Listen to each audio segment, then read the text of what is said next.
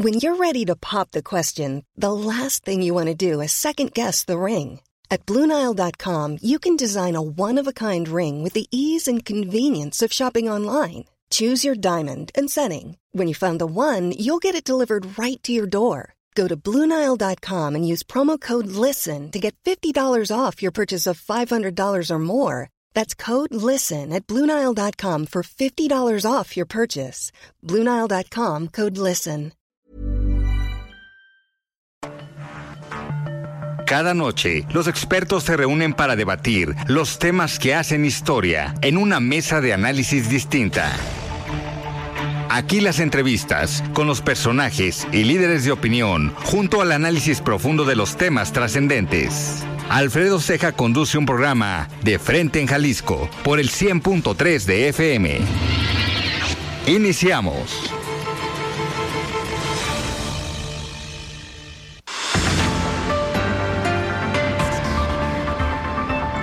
Hola, ¿qué tal? Muy buenas noches. Bienvenidos a una emisión más de De Frente en Jalisco, aquí en Heraldo Radio Jalisco. Hoy miércoles primero de marzo quiero agradecer como todos los días en los controles técnicos a Antonio Luna, en la producción y redacción de este espacio a Ricardo Gómez y recordarles nuestro número de WhatsApp para que se comuniquen con nosotros el 3330 1779 66. El día de hoy vamos a tener una mesa de análisis con tres actores importantes en materia de el tema de grúas, el tema del transporte de carga. Vamos a platicar con Enrique Dueñas Rodríguez, él es presidente de la Asociación Nacional de Grúas. Vamos a platicar también con, con José Tomás Orozco, presidente de la Asociación de Grúas de Jalisco, y con Diego Bolio Corona, él es delegado de la Confederación Nacional de Transportistas Mexicanos, la CONATRAM, aquí en Jalisco. Como cada miércoles vamos a platicar, vamos a escuchar el comentario de David Gómez Álvarez, él es analista político.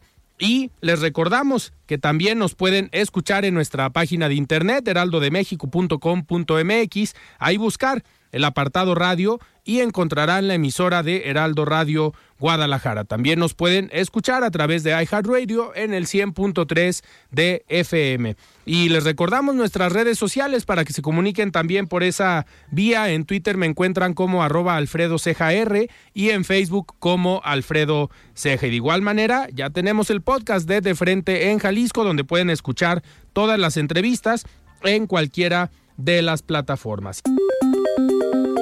La voz de los expertos.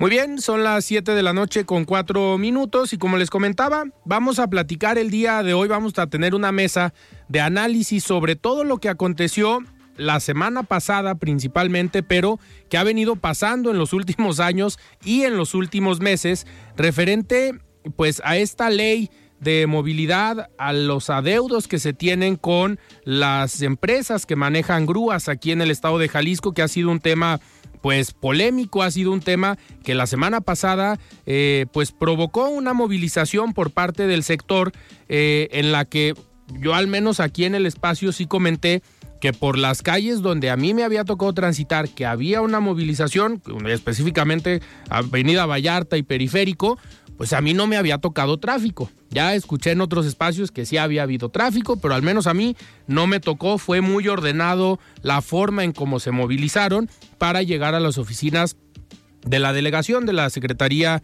de Comunicaciones y Transportes. Pero vamos a analizar cómo les ha ido también días posteriores a esta movilización, que lo que se buscaba era pues mantener un diálogo tanto con el gobierno federal como con el gobierno del estado, entendiendo que hay dos eh, temas, uno la ley y otro el adeudo, que uno corresponde al gobierno federal y otro corresponde al gobierno del estado, pero ya esta semana tuvieron esta reunión de seguimiento eh, con el gobierno del estado. Vamos a platicar a ver cómo les fue, a ver si ya hay algún avance, porque también, a ver, a los que eh, conocemos la forma de comunicar, la forma de negociar, pues muchas veces los gobiernos lo que hacen es te invito a una reunión, te recibo aquí en Palacio de Gobierno, te recibo en Palacio Nacional, pero no está la figura principal, mandamos a un subsecretario, ya sea de la Secretaría de Gobernación eh, a nivel federal o de la Secretaría General de Gobierno en el Estado,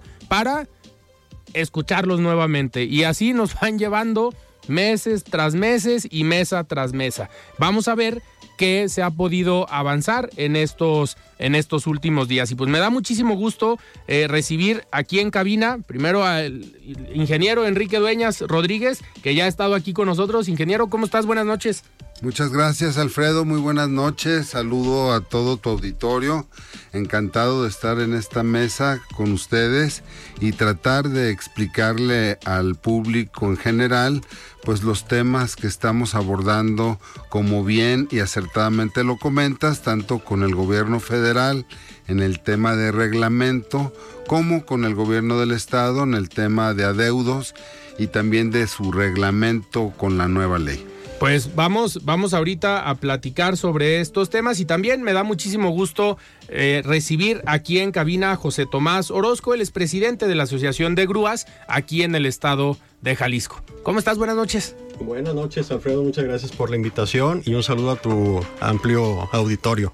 Oigan, pues igual vamos arrancando en lo que podemos tener esta comunicación con David Gómez Álvarez.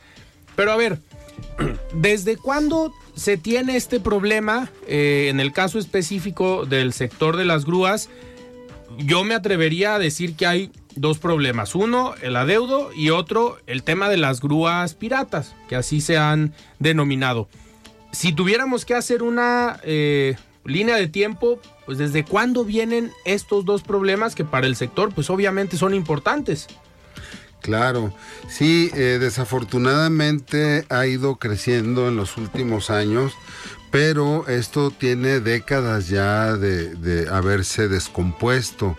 Nosotros eh, pues tenemos muchos años, más de 80 años en el mercado, la familia, y había habido un control pues este de la Secretaría que, que normaliza el transporte y se ha ido perdiendo eh, desafortunadamente, Alfredo. Eh, cada vez los gobiernos del Estado, el Ejecutivo, ha sido más ha permitido más este tipo de violaciones a la ley del Estado. Y pues históricamente ha sido el administrador de los depósitos de vehículos, que es donde se genera el adeudo porque pues nosotros, el sector de grúas, eh, eh, realiza un servicio de grúa y pues lo único que requiere es su pago justo. Y, y, pues no, no se hace el pago, sino que hasta que venga a sacarlo el propietario.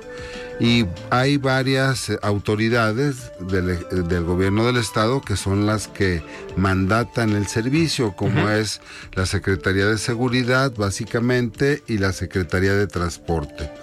Pero a la hora que llegamos a la Secretaría de Administración, que es la que tiene a su cargo los depósitos de vehículos, pues eh, llanamente y realmente de una forma bastante, eh, pues yo diría, sarcástica, nos dice, yo no les voy a pagar, vaya con quien les ordenó el servicio. Y pues el que ordenó el servicio pues es el mismo, es el gobierno del estado. Entonces pues eh, sentimos que hay un fraude de parte del gobierno del estado a las empresas de grúas de Jalisco. Se, se ha dado ya el momento en que algunas de las empresas que prestan estos servicios decidan ya no trabajar con gobierno del estado? Sí, es el caso del grupo que yo represento. Eh, nosotros desde hace ya muchos años dejamos de trabajarle debido al fraude que nos cometió el gobierno del estado en aquellos años, hace ya casi 20 años, y dejamos de prestarle el servicio. Hoy día no le prestamos un solo servicio porque se, eh, pues no, no lo liquidan, se quedan con él. Eh, rematan los vehículos y nunca se acuerdan de nosotros. Entonces las deudas pues son deudas millonarias de hace muchísimos años que ahí siguen pendientes, pero pues con una simplicidad te dicen busca quien te pague, demándame para pagarte.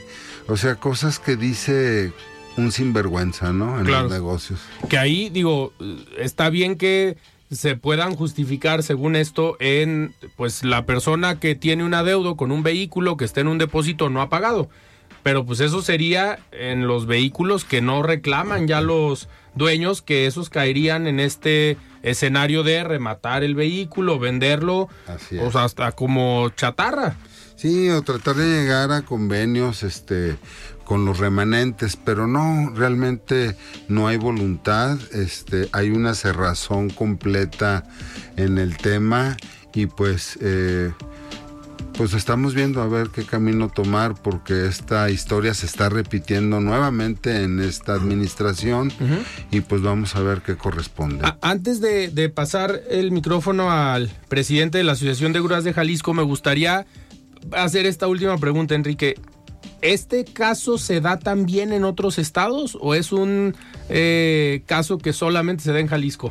Eh, no, solamente se da en Jalisco porque solo en Jalisco los depósitos eh, vehiculares del estado los tiene la Secretaría de Administración. Normalmente el depósito lo tiene el propio concesionario, que es el responsable de tener el vehículo desde que se detiene. Muy bien, me están avisando que ya tenemos en la línea a David Gómez Álvarez, eh, analista político y que participa aquí todos los miércoles. Estimado David, ¿cómo estás? Buenas noches. Alfredo, muy buena noche a ti, al auditorio de eh, Heraldo Radio. Una disculpa que no, no, no, me, no me sonó el teléfono, estaba fuera de la conexión, pero listo. No te preocupes. David, oye, pues a ver, vamos a platicar primero de tu columna del día de hoy. Una columna, mejor dicho, una carta, la que le escribes al gobernador del estado. Ya tuvimos oportunidad de leerla. Eh, y pues muy buena, muy buena eh, columna y muy buena carta al gobernador, a tu ex amigo Enrique Alfaro. Pues así es, ha tenido muy buena recepción, muy buena lectura, una circulación pues bastante eh, eh, interesante. Y efectivamente es una carta abierta que yo le escribo al gobernador Enrique Alfaro Ramírez, un poco en respuesta a una alusión que hizo sobre mi persona el sábado pasado, hace unos días, en este evento de Expo Guadalajara, que organizó Salvador Cosío Gaona de México Confío, Confío, en México, en donde básicamente se destapó. El gobernador eh, reiteró su aspiración para ser candidato a la presidencia de la República, dijo que no aceptaría ninguna otra posición ni candidatura si no es a la máxima magistratura del país. Y en ese contexto, en su exposición, eh, proyectó algunas columnas mías publicadas en Mural, mientras que decía que había una eh, prensa vendida, que había una comentocracia a sueldo, que había los de siempre que se empeñaban en que en descarrilar a su gobierno, en que le fuera mal al Estado.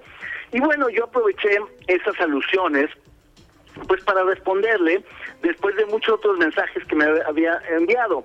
Y me parece que la carta es en un tono de conciliación, de mediación, de moderación, algo que le hace falta mucho al Estado y al país.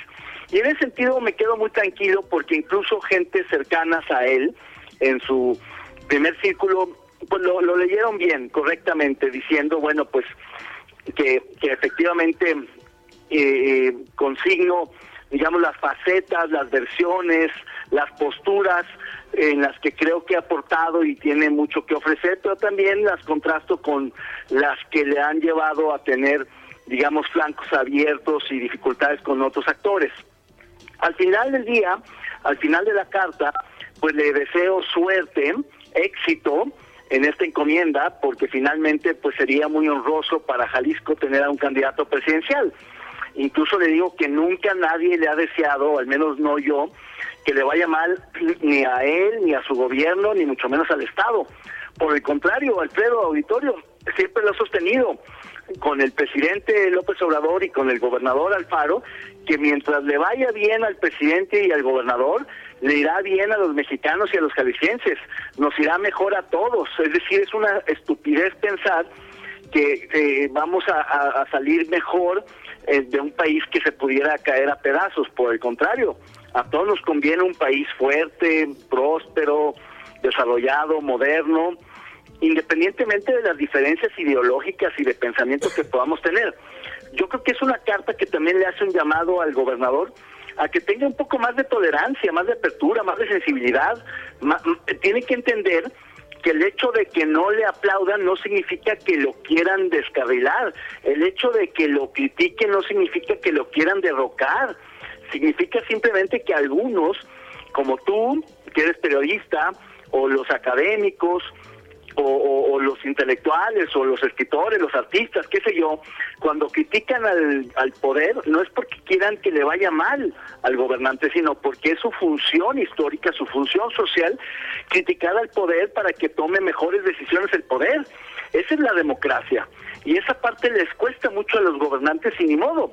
Pues hay que hacerles, hay que recordarles que, que no necesariamente eh, tienen que tener aplausos por el hecho de que hagan su chamba, y en cambio sí se puede criticar sin que eso significa que, que, se esté cuestionando la legitimidad de su autoridad, sino simplemente se están cuestionando decisiones, acciones, y por tanto eso contribuye a un desarrollo democrático. David, y en este, en este escenario donde el gobernador pues prácticamente se destapa el sábado en este evento de Confío en México, eh, ¿ves posibilidades reales de que el gobernador encabece ya sea una eh, candidatura solamente por MC o que en un dado caso pueda haber una alianza entre partidos y que él la encabece?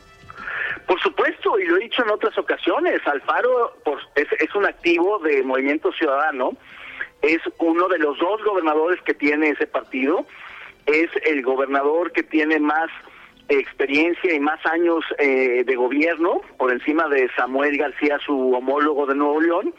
Y claro, están otras marcas u otros activos importantes de ese partido como Luis Donaldo Colosio, alcalde de Monterrey, pero me parece que es, es menos maduro, o sea, eh, es menos experimentado, es más joven, apenas es alcalde, no, no tiene una larga trayectoria política, Alfaro ya fue alcalde dos veces, eh, ha estado en la política mucho más tiempo, y siempre lo he creído, más allá de fines y fobias, pues desde luego que Alfaro tiene muchos eh, activos, eh, muchas posibilidades de ser el abanderado de su partido político, sobre todo si van eh, solos el Partido Movimiento Ciudadano. Si van en coalición, si al final se suman a la alianza opositora junto con PAN, PRI y PRD, pues tiene menos posibilidades porque simplemente hay más partidos y por tanto más contendientes. Eh, eh, e incluso en la alianza que ya anunciaron entre el PRI y el PAN, fundamentalmente, aunque también con el PRD, eh, se habló y los propios dirigentes reconocieron que el PAN llevaría mano de sumarse Movimiento Ciudadano, pues eso sería igual, el PAN llevaría mano, es decir, sería lo lógico que el partido más grande es el que de ahí emanara el candidato de la alianza opositora. Sin embargo, todo puede pasar. Alfaro podría encabezar esa misma coalición, pero creo que tiene más posibilidades en, en, una, en un escenario donde el Movimiento Ciudadano vaya solo a un escenario en el que el Movimiento Ciudadano se sume a la coalición. Pero claro, todo puede pasar. El propio Alfaro hace tiempo decía que a él le gustaría estar sobre todo en la coordinación de la campaña, en la construcción de esa alianza, en un espacio de tomas de decisiones de esa coalición. Es decir, también hay que hay que consignarlo. Ha dicho muchas cosas.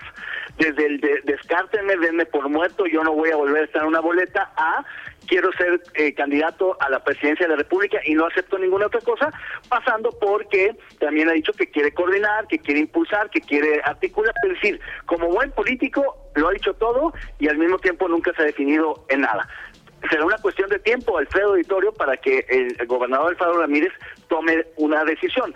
La primera fecha que se le viene encima, como a todos los demás políticos que ocupan un cargo de elección popular y se quieren postular a otro cargo de elección popular, es el 30 de mayo, porque tendrán que dejar su cargo un año antes de la elección, que es el primer domingo de junio del 2024. Bueno, quizá en los primeritos días de junio, pero vaya, estamos hablando de que dentro de tres meses, eh, eh, marzo, abril, mayo, tendrán que tendrían que renunciar y por tanto, pues es es es es, es, es prematuro. No no sé si Alfaro eh, esté considerando realmente renunciar o pedir licencia, vaya, al cargo de gobernador para para poder estar eh, eh, un año antes sin, sin, sin ocupar un cargo de elección popular y poder ser el candidato a la presidencia de la República. Vamos a vamos a ver, eh, o quizá lo haga después. En fin, yo en resumidas cuentas lo que te diría es que claro que tiene muchas posibilidades y es pues uno de los hombres fuertes del partido. Yo diría que de los internos del Movimiento Ciudadano, Alfaro es el número uno y si es un externo, si invitan a otro político, a un empresario, un activista, alguien de sociedad civil, qué sé yo, pues entonces ya tendrían que definir cuál es el método y cómo se define, pero pues eso está por verse. David, y en el caso ya para, para terminar, en el caso de que tuviera que pedir licencia o renunciar al cargo en los próximos meses, como comentas, pues aquí en Jalisco también los movimientos han estado fuertes. Digo, en las últimas semanas y ayer platicábamos aquí en el espacio con Pablo Lemus, pues habíamos visto mensajes eh, de división, pero en las últimas semanas ya empezaron a salir fotos donde están sumándose a un solo proyecto y hablando de la unidad, pero ¿no ves riesgoso si pide licencia el gobernador que también aquí se pueda generar cierto desorden con los actores que a lo mejor no están tan de acuerdo? Pues sí, la, verdad es que el, hombre fuerte del partido Movimiento Ciudadano es el gobernador, pero no creo que el hecho de que pida licencia lo haga, eh, digamos, lo desplace, no, quizá tenga menos fuerza, pero seguirá siendo el hombre fuerte. Y también hay que, hay que decir que quien sustituiría al gobernador en un momento dado, pues sería el secretario general de gobierno, Enrique Ibarra Pedrosa, que, que es un experimentado político, eh, el brazo derecho del gobernador, que ya fue su interino en Guadalajara, que volvería a ser otra vez interino en, en, en Jalisco, en la gubernatura, y Alfaro no es que se vaya al exilio, el, el, el, exgobernador en su momento pues estará haciendo política aquí y allá y, eso supondría que tenga que esté cerca del proceso sucesorio eh, en el gobierno de estado. Ciertamente yo no, no, hay un conflicto ni como se, se prevía en algunos escenarios más bien creo que hay una hay una contienda muy civilizada eh, me, me sorprende digamos, la manera en que se relacionan los precandidatos finalistas, que, que ya creo que los demás están descartados, creo que al final del día es la contienda se va a definir entre Lemus, el alcalde de Guadalajara, y Clemente. Castañeda, el senador por Jalisco. Y me parece que en ese sentido creo que ahí está la definición, y como lo dije en alguna otra columna, me parece sano que haya elecciones primarias o algún tipo de contienda interna en los partidos políticos, como existe a nivel nacional entre las corcholetas, corcholatas de, de, Morena, pues lo mismo está sucediendo a nivel estatal entre estos dos contendientes. Los otros creo que en realidad eh, le tiran a la grande pues para amarrar la chica. Creo que en realidad otros aspirantes a Casa Jalisco en realidad están buscando en el fondo Guadalajara, una senaduría, una diputación federal, como es normal en política. Lo, lo, lo, lo que sí es cierto es que ya estamos acercándonos al proceso electoral que comienza en, en, septiembre y durante estos eh, meses previos pues se van a definir muchas cuestiones.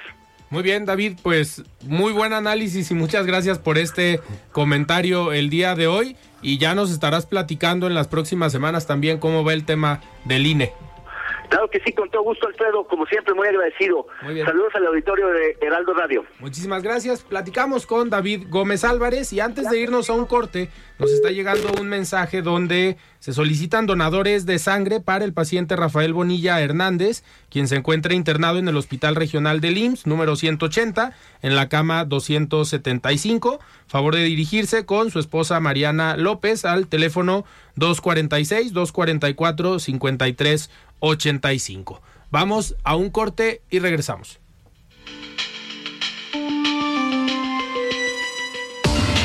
Siga con Alfredo Ceja y su análisis de frente en Jalisco por el Heraldo Radio 100.3. El análisis de frente en Jalisco.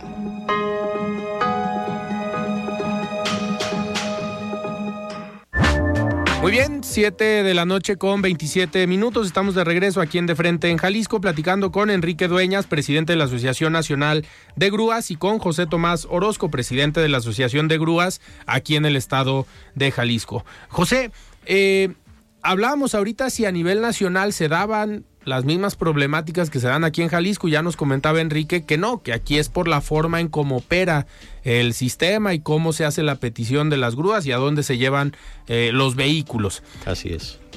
¿Cómo ha sido este transitar para ustedes como empresarios? que al cambio de administraciones, pues muchas veces esperas que se solucione el problema, pero pues pasan y pasan administraciones. ¿Sigue siendo el mismo problema o se ha incrementado y han aumentado los problemas? Que no nada más sea el adeudo, sino que también tengan otros problemas por la forma de operar o por el mismo sistema que utilizan desde el gobierno del estado para armar operativos. ¿Se han incrementado las problemáticas para ustedes como empresarios? La realidad, Alfredo, es que sí. O sea, cada nuevo eh, gobierno, cada administración que entra en el Estado, parece que eh, le dice al anterior con permiso que yo voy a hacer esto más complicado y más grave. ¿sí?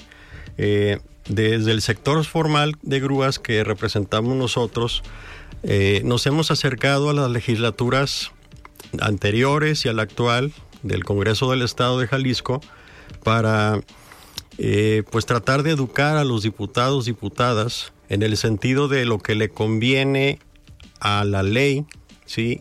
Y luego a lo que es el reglamento y a la norma técnica para grúas, ¿sí?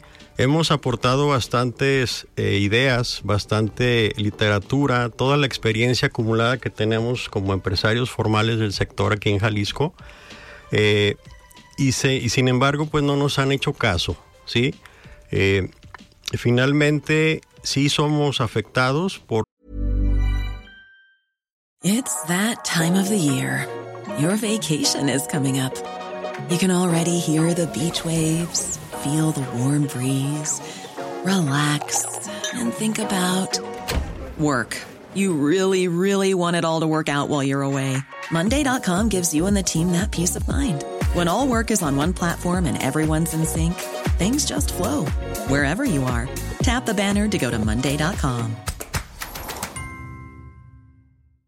I'm Sandra, and I'm just the professional your small business was looking for. But you didn't hire me because you didn't use LinkedIn jobs. LinkedIn has professionals you can't find anywhere else, including those who aren't actively looking for a new job but might be open to the perfect role, like me.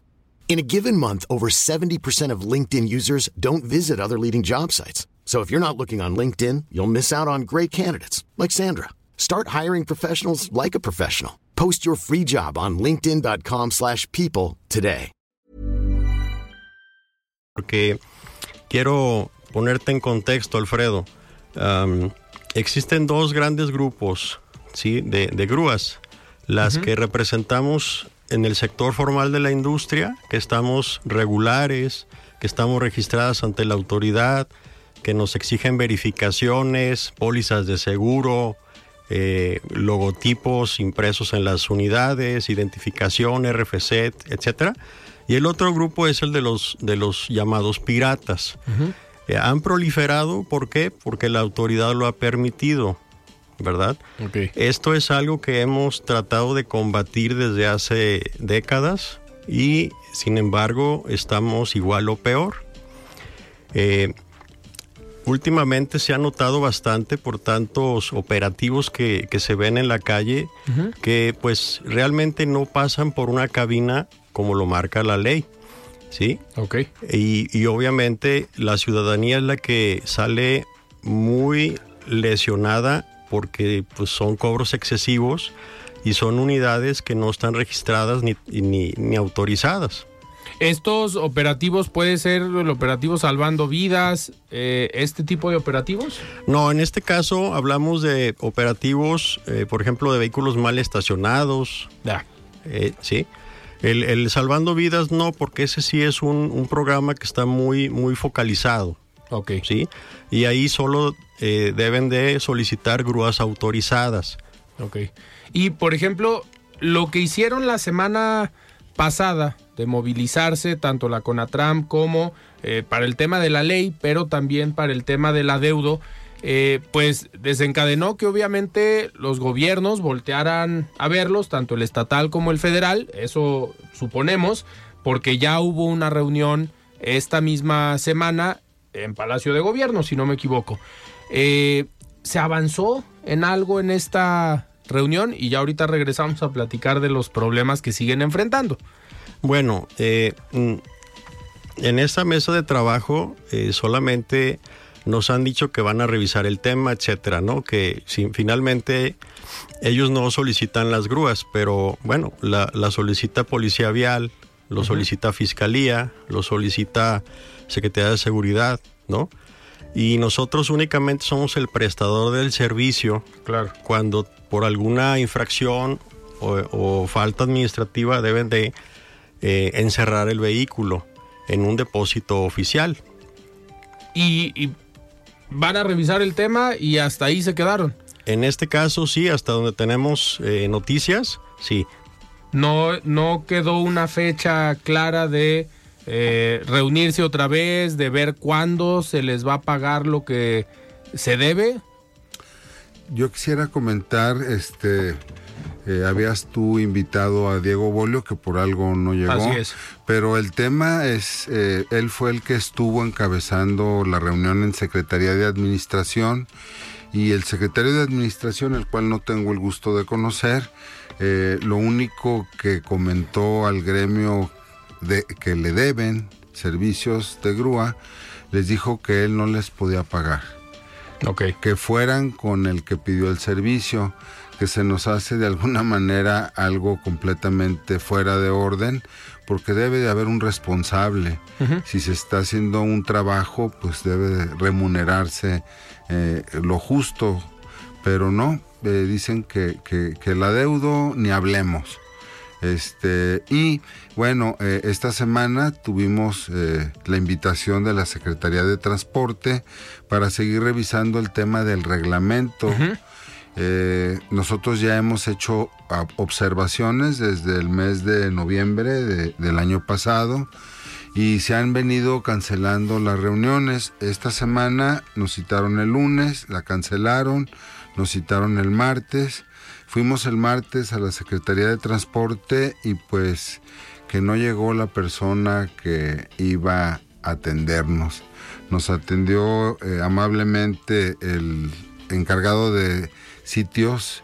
Y bueno, pues él lo único que hizo fue entregarnos un documento donde todas las observaciones que hicimos al reglamento no vienen expresadas y vienen otras cosas que no sé de dónde las sacaron, pero es una forma este pues de, ir pateando el bote, ¿no? Porque realmente no hay definiciones, no se toma en cuenta lo que seriamente, como dice José Tomás, opinamos los prestadores del servicio y, pues sí estamos este, realmente desconcertados en lo que pueda eh, suceder de aquí en adelante. Que en teoría este reglamento pues tiene una temporalidad para ya eh, empezarlo a aplicar. Sí, eh, creo que es el 30 de, abril, el último día para terminar el reglamento.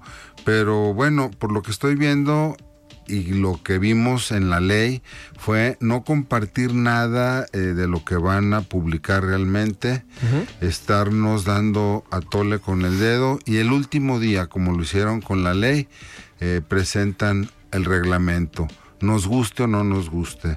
En el caso de la ley, pues a nosotros eh, nos prometieron darnos el, proyecto de, la nueva ley de, seguridad vial federal, ya adaptada a Jalisco, eh, en unos días y no nos la dieron hasta horas antes de, de, votarlo, ¿no? Y ya fue ahí como que de alguna manera al último hicimos algunas modificaciones. Yo veo que el reglamento va por el mismo camino y realmente pues me apena que, nuestras autoridades se manejen de esta manera porque nosotros hemos sido muy serios y la verdad eh, no nos están tomando en cuenta. Eh, ahora que los recibe esta persona en la Secretaría, eh, les entrega este documento, pero tienen una nueva fecha para que sí los reciba la persona que los iba a recibir o no. Pues simplemente se está jugando a a ver quién se cansa primero. Que tiene cinco días de incapacidad y que luego ya que regrese verá cuando nos cita. Pero deja de eso, este, el tema es que no se tomaron en cuenta las opiniones que por escrito y seriamente presentamos las tres organizaciones que estamos este, tratando de apoyar a la autoridad para que saque algo en beneficio no solamente de nosotros, sino del usuario, que es al último al que nos debemos, tanto ellos como autoridad, como nosotros como prestadores del servicio. Claro. El, ahora en la semana, el día lunes, entrevisté aquí a la diputada Mónica Magaña y ella hablaba también de este reglamento y de esta ley, pero también de la forma de cómo se están pidiendo los servicios, que pareciera que hoy está más centralizado eh, la forma en cómo se piden los servicios, que sí hay un control, al menos eso fue lo que comentó. No, la verdad de las cosas es que, con todo respeto, pero la diputada no está bien informada. Únicamente pasan por cabina única de grúas alrededor del 20% de todos los servicios metropolitanos que las diferentes autoridades de cualquier nivel solicitan. Ok. ¿Qué pasa con ese 80%? Pues obviamente es eh, pues un, malas prácticas con, con hombres grúa, con grúas piratas o malos servidores públicos, ¿verdad? Ahí, a ver, esto se presta obviamente a actos de corrupción, que si no pasan por una cabina, si hay un amigo que tiene una grúa y sabemos que hay agentes viales que trabajan de manera excelente, pero habrá algunos otros que no tanto. Pues si tienen un amigo es así de fácil como el agente vial hablarle a su amigo de la grúa que venga por el servicio y ahí se arreglan con la persona que trae el vehículo con alguna afectación eh, o adeudo. Mira, eh, Alfredo, hemos pugnado para que se ordene este servicio de grúa. El, que, el que todos los servicios pasen por una cabina, como dice la ley, como dice el reglamento, inclusive el actual, eh, provocaría que todos, que hubiera transparencia, que hubiera un registro. Si tú cometes una infracción porque te estacionaste en línea prohibida, en zona prohibida, pues y no llegaste a, tiempo para recuperar el vehículo, tú sabes que el, eh, tu carro va a ir a un depósito oficial y hay un inventario, te van a cobrar una tarifa oficial y lo vas a poder eh, eh, rescatar con transparencia, ¿sí? De la otra manera, pues obviamente pasa lo que se ha estado denunciando en, los medios y en redes sociales, que te levantan el coche y te esperan a la vuelta y dejan ahí algún niño o alguien ahí para esperar a que se haga la, la, finanza, ¿no? Claro. Eh, y eso lesiona evidentemente el bolsillo del ciudadano porque pues sales y no encuentras el vehículo en donde lo dejaste y piensas que te lo robaron. Sin embargo, no fue eso, ¿verdad? Pues vamos a seguir muy atentos a este tema, pero me gustaría, eh, ya para, para ir cerrando, uno de los problemas era el adeudo y obviamente la movilización y obviamente la ley. La movilización fue para eso, para que los voltearan a ver, para sentarse a dialogar, abrir la comunicación, pero pues pareciera que esto no se dio. O sea, sí se sentaron, sí los recibieron, pero pues no se avanzó y eso en una negociación es lo que se espera. ¿Qué estarían eh, haciendo en las próximas semanas o en los próximos meses como agrupación para pues que se enterara el secretario de transporte o quien esté de encargado de titular en la Secretaría de Movilidad, pues de lo que está pasando y que los reciban o qué, eh, digo, seguramente saben, pero ¿qué estarían trabajando o haciendo ustedes para, pues, nuevamente mandar un mensaje? Nosotros, Alfredo, queremos tener eh, diálogo y vamos a agotar el diálogo. Obviamente, pues hasta el ratón más pequeño, si lo arrinconas, pues va a brincar. Es algo que no queremos llegar. Pero bueno, ojalá que ya le hemos contado todo este tema al secretario general de gobierno, hemos tenido varias mesas con él, no se ha logrado nada. Hemos estado en CETRAM, no se ha logrado nada. Eh, hemos estado con el secretario de Administración, tampoco. O sea, no hay nadie del gobierno del Estado que tome el papel este, como es, todos lavándose las manos.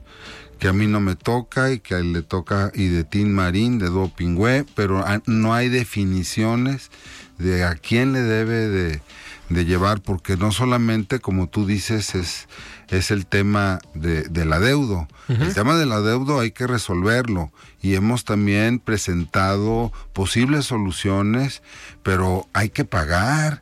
Y, pues este todos estamos eh, con el derecho constitucional de que nos paguen el trabajo que realizamos. Si no sería pues este un, un caos, ¿no? Sería esclavitud trabajar sin que te paguen. Claro. Y eso es lo que está pasando con los depósitos eh, administrados por el gobierno del estado. Enrique, y a nivel, a ver, esto, uno de los temas es local, otro es nacional, pero a nivel nacional, la autoridad eh, que se encarga de estos temas, primero, ¿qué les dicen del tema nacional? Y dos, si se han posicionado o han dicho algo sobre lo que está pasando en Jalisco, pero la autoridad federal. Sí, mira, eh, afortunadamente eh, yo he participado en las negociaciones con, con la Secretaría de Infraestructura, Comunicaciones y Transportes, directamente en la Dirección General de Autotransporte Federal, donde hemos venido realizando, afinando un reglamento federal exclusivo para el servicio de arrastre y salvamento de grúas. Este reglamento está por emitirse en unos días más. No creo que pase este mes sin que sea ya eh, publicado en el diario oficial de la Federación. Ahorita está en consejería de la presidencia para mandarse a, a publicar y nosotros eh, pues nos han escuchado a nivel federal todos los temas que hemos opinado pues ha habido un entendimiento. Y tenemos ahorita un 98% de, de, de, de, afinidad con lo que se va a publicar. Ahí tenemos un detalle mínimo que creo que se está resolviendo en esta semana, pero nos han escuchado y viene conjuntamente con este nuevo reglamento específico para las grúas una tarifa actualizada también de los servicios. Claro. Eh, nosotros, como te decía, hemos estado ahí en las negociaciones por la eh, investidura que me han dado mis compañeros y la confianza y yo creo que te digo estamos por por, por eh, porque se publique este, este reglamento que va a ayudar mucho a todos los estados.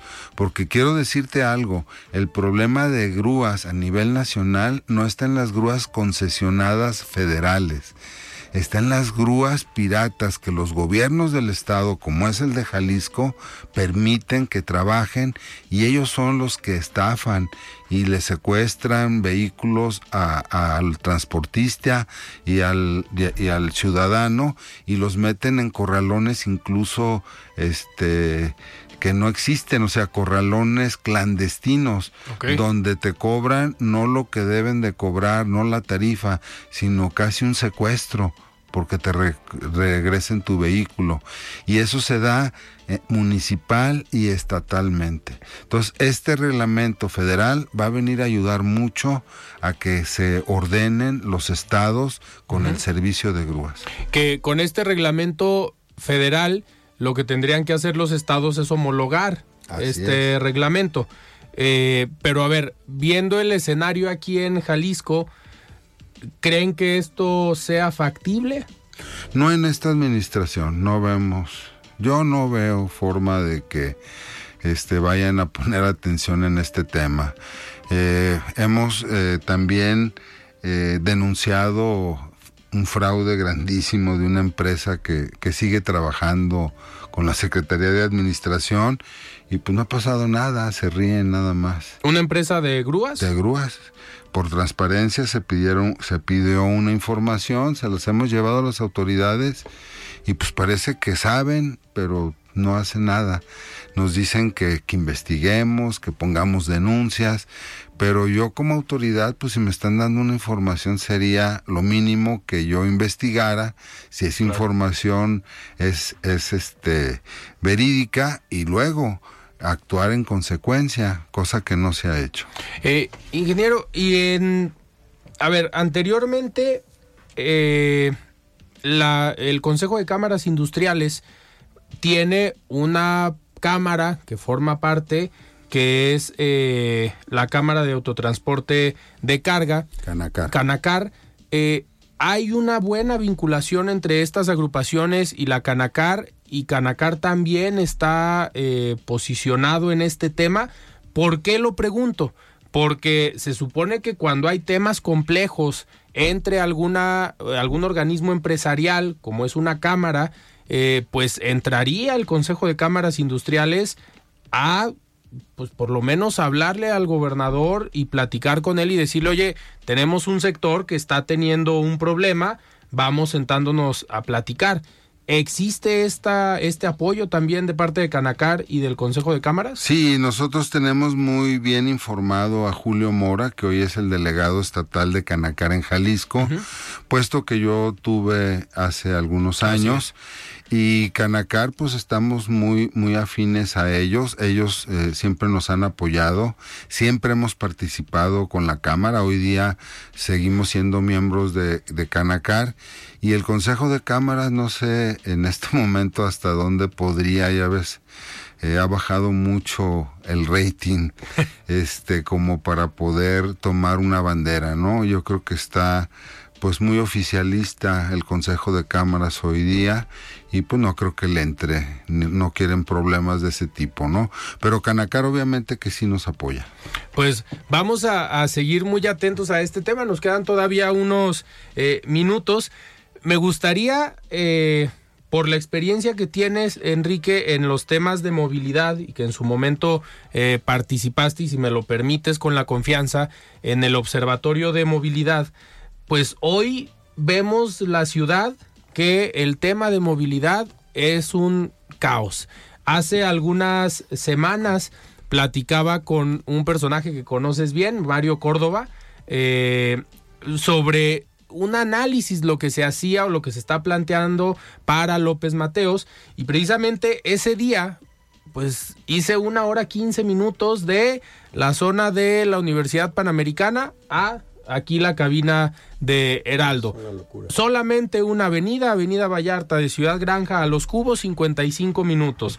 Sin un accidente, sin un semáforo, simplemente muchos vehículos, pero así lo vemos en diferentes zonas. Y lo que comentaba Mario Córdoba en, ese, en esa ocasión era, Alfredo, uno es la cantidad de vehículos, pero si te fijas, presentan las mismas problemáticas en todos los accesos a Guadalajara. López Mateos, carretera Nogales, carretera a Saltillo y carretera Chapala.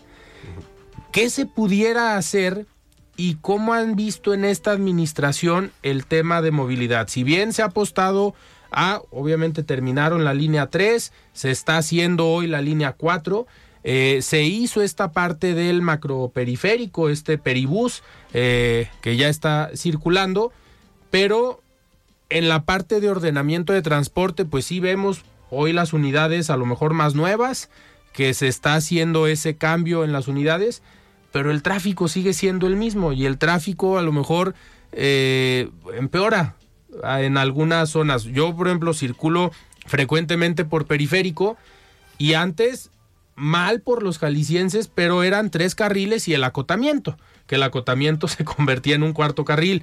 Hoy es el carril del macrobús y tres carriles y se hace más tráfico.